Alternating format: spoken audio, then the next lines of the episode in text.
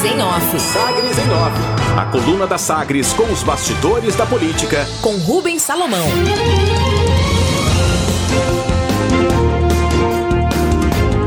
Nas férias de Rubens Salomão, destaques da coluna Sagres em Off. Comigo, Samuel Estraioto.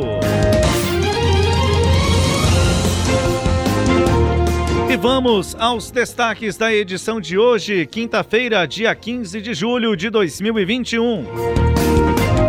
Futuro do eixo Anhanguera é avaliado por Caiado e Rogério Cruz. O governador de Goiás, Ronaldo Caiado, e o prefeito de Goiânia, Rogério Cruz, voltaram a discutir o futuro do eixo Anhanguera em reunião na tarde desta quarta-feira. Sem muitos detalhes e com pouca evolução neste assunto, houve a continuidade de conversa relativa à devolução da concessão da linha para o município de Goiânia. A intenção é que o Estado avance no processo de privatização da Metrobus, iniciado em 2019. Representantes do município e também do Estado avaliam que é preciso achar uma saída para retomar investimentos na via.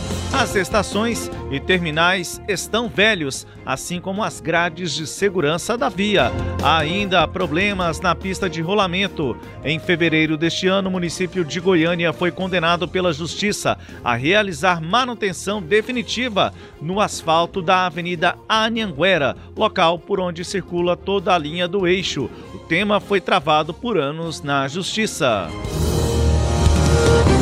Na reunião, houve ainda a tratativa sobre o fim do embarque prioritário no transporte coletivo. A medida foi adotada em 21 de março como forma de conter a disseminação da Covid-19 na Grande Goiânia.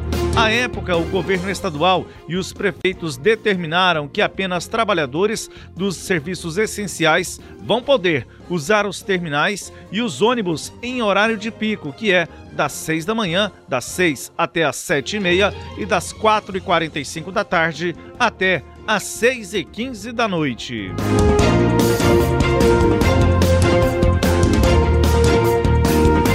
Coincidência ou não? Foi muito comentado entre os prefeitos do MDB o encontro do ex-prefeito de Goiânia, Iris Rezende, com o governador Ronaldo Caiado, nesta quarta-feira.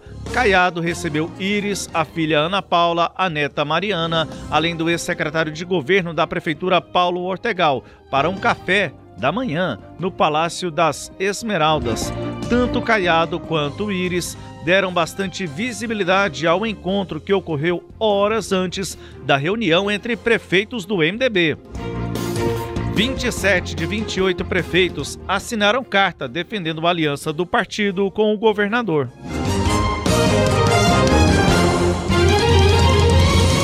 Azedou. O único prefeito que não foi convidado e nem participou do encontro foi Gustavo Mendanha, de Aparecida de Goiânia.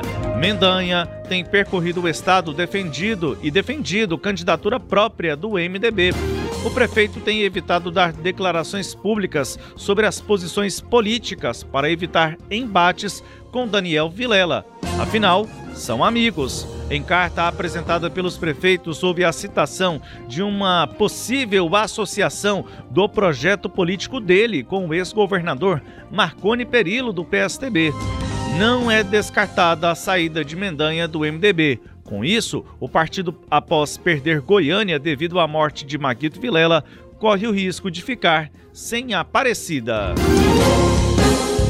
Recesso. Em rápida sessão na manhã desta quarta-feira, os vereadores de Goiânia entraram em recesso. Poucos parlamentares estavam em plenário, enquanto vários estavam participando de reuniões no Paço Municipal. Poucos projetos e alguns requerimentos estavam na pauta e foram analisados. O presidente em exercício durante a sessão Clécio Alves, do MDB, encerrou os trabalhos, convocando outra atividade para o mês de agosto. Destacou Clécio Alves na oportunidade, abre aspas, ainda em tempo quero comunicar a todos os vereadores que não teremos reunião amanhã. Retornaremos ao plenário apenas em agosto, após o período de recesso parlamentar. Fecha aspas, destacou o vereador Clécio Alves. Taxa do lixo chegou à Câmara de Goiânia nesta quarta-feira. Projeto de lei enviado pelo prefeito de Goiânia, Rogério Cruz, que institui a taxa de limpeza pública de Goiânia. No projeto não consta o valor da taxa. No entanto, o valor pode ser regulamentado em até 90 dias após a aprovação na Câmara. A cobrança será lançada anualmente de forma separada ou agregada ao IPTU. A taxa também pode, poderá, poderá ser parcelada nas mesmas condições do imposto. A medida foi tomada por conta do novo marco do saneamento e já valeria para 2022. Golpes. Dois deputados anunciaram nesta quarta-feira que os nomes deles foram usados para práticas de golpes. O presidente da Assembleia Legislativa de Goiás, Lissauer Vieira, destacou em publicação que estão usando o nome da assessoria dele para agendar reunião online, enviando o link para confirmação. Já o deputado federal Adriano do Baldi, do PP, informou que o nome dele foi usado informando sobre um falso jantar que ele estaria promovendo. No entanto, trata-se de uma cilada para roubar dados e clonar números de telefone. Estes são os destaques da coluna Sagres em Off, que tem as análises de Kleber Ferreira. É sobre o futuro do eixo Anhanguera, precisa debater mesmo, porque é, a Metrobus explora o eixo Anhanguera como uma via exclusiva para o transporte coletivo. Há também a presença de carros que pagam ali o seu relicenciamento anualmente para usar a via. Essa via que em pouquíssimos é, trechos tem o estacionamento. Aí fica a Metrobus com o direito de utilizar-se da via e os gastos para a manutenção da via, a, a Justiça é, determina que a Prefeitura arque com ele e não a empresa. O governo quer é, privatizar a Metrobus. E aí é preciso fazer um marco regulatório para isso tudo antes dessa privatização, porque senão a empresa compra a Metrobus e a prefeitura fica com o gasto de manutenção da via onde a Metrobus é, roda, onde os seus ônibus passam e ganham dinheiro. Então é preciso fazer mesmo esse marco o mais rápido possível. Penso que esse projeto de privatização da Metrobus faz parte das prioridades de Ronaldo Caiado. As gestões passadas da Metrobus deixaram a empresa como um elefante branco, muito grande, tem, tem, ela, ela tem um papel social muito importante, mas está inchada e com gastos e com dívidas e com uma forma de gestão que precisa ser modernizada e dentro da máquina pública, acho muito difícil ter uma solução de gestão para a Metrobus. Enquanto isso, é preciso resolver quem é que vai cuidar da Avenida Anhanguera, quem fica responsável por essa manutenção. Esse assunto é importante e é muito relevante. E o café da manhã, hein? Iris, Paulo Ortegal, Ana Paula, Ronaldo Caiado, 27 prefeitos do MDB depois assinam uma carta de é, intenção de aliança do MDB de, em, apoio, em apoio à candidatura à reeleição de Ronaldo Caiado. O único prefeito que não é convidado é Gustavo Mendanha. E aí as pesquisas para consumo interno indicam que Gustavo Mendanha tem grandes possibilidades de ganhar o governo do estado de Goiás, é o candidato que coloca em risco a candidatura de Ronaldo Caiado, o seu partido, o MDB, se eu não me engano, não estou doido ou não sou surdo, eu ouvi eles Rezende pegar na mão do Gustavo no dia da posse e falar: esse é o nosso candidato a governador. Agora já mudou, já está tomando café com o Caiado. A política é muito dinâmica, como diz meu amigo Marco Cipriano, mas não pode ser dinâmica desse tanto também, não, né? Está dinâmica demais, está excessivamente dinâmica. O MDB está se apequenando demais. O MDB já perdeu Goiânia, pode perder a Aparecida de Goiânia e pode ser um Reles coadjuvante na eleição do ano que vem. É o maior partido do Estado. Partido é para competir, partido é para lançar candidaturas mesmo. E o, o partido que tem um candidato competitivo, então, e jovem, não faz nenhum sentido. Os prefeitos estão cuidando do próprio umbigo e esquecendo, que tem filiação a um partido político, ou seja, se comprometeram a fazer parte de um mesmo conjunto, de uma mesma parte política.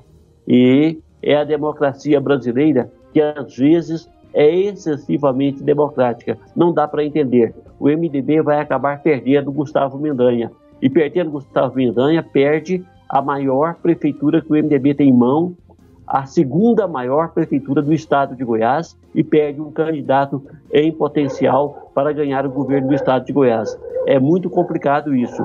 Não é que Gustavo queira, não, mas o próprio MDB está empurrando o Gustavo para os braços de Marconi Perillo.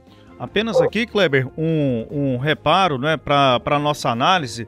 Quando você citou aí a respeito da declaração de Iris Rezende, que pegou na mão de Gustavo Mendanha, fui num evento em que Iris foi homenageado lá na cidade de Aparecida de Goiânia, é, pela emancipação do município de Aparecida, e naquela ocasião, é, Iris até citou 2024, mas é, depois é, a informação, com, a, com o trabalho de apuração é, que nós fizemos, a, o correto seria 2026 depois que ele terminasse o mandato de prefeito em Aparecida, um período de dois anos, porque o mandato termina em 2024, certo? Aí depois de 2024, aí 2026 ele seria o nome na baseado naquela declaração de Íris lá em que ele pegou sim na mão de Gustavo Mendanha, mas ele citou 2026 na ocasião.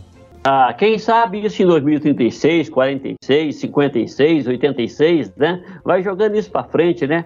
O momento do Gustavo é agora. O momento do Gustavo é já, é para ontem.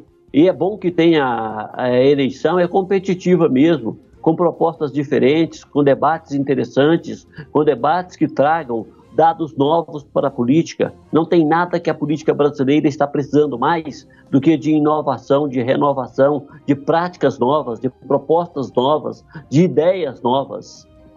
Não tem nada que a política goiana esteja precisando mais. E aí o povo define. Quer continuar com o projeto? Está aprovando o projeto de gestão de Ronaldo Caiado? Ótimo. Reeleição é o atestado de que a gestão convenceu o povo. Agora, não quer? tem de ter também uma alternativa, de preferência, uma alternativa nova, uma cara nova, e não aquelas figuras repetidas que saem do governo e vão presos, né? Destaques da coluna Sagres em Off com as análises de Kleber Ferreira. Você pode acompanhar as informações no sagresonline.com.br. Você pode ouvir a nossa coluna nos tocadores de podcast. Você, a cada dia, tendo uma nova edição da coluna Sagres em Off. Sagres em Off. Sagres em Off. A coluna multimídia. Acompanhe ao longo do dia as atualizações no www.sagresonline.com.br. Sagres em Off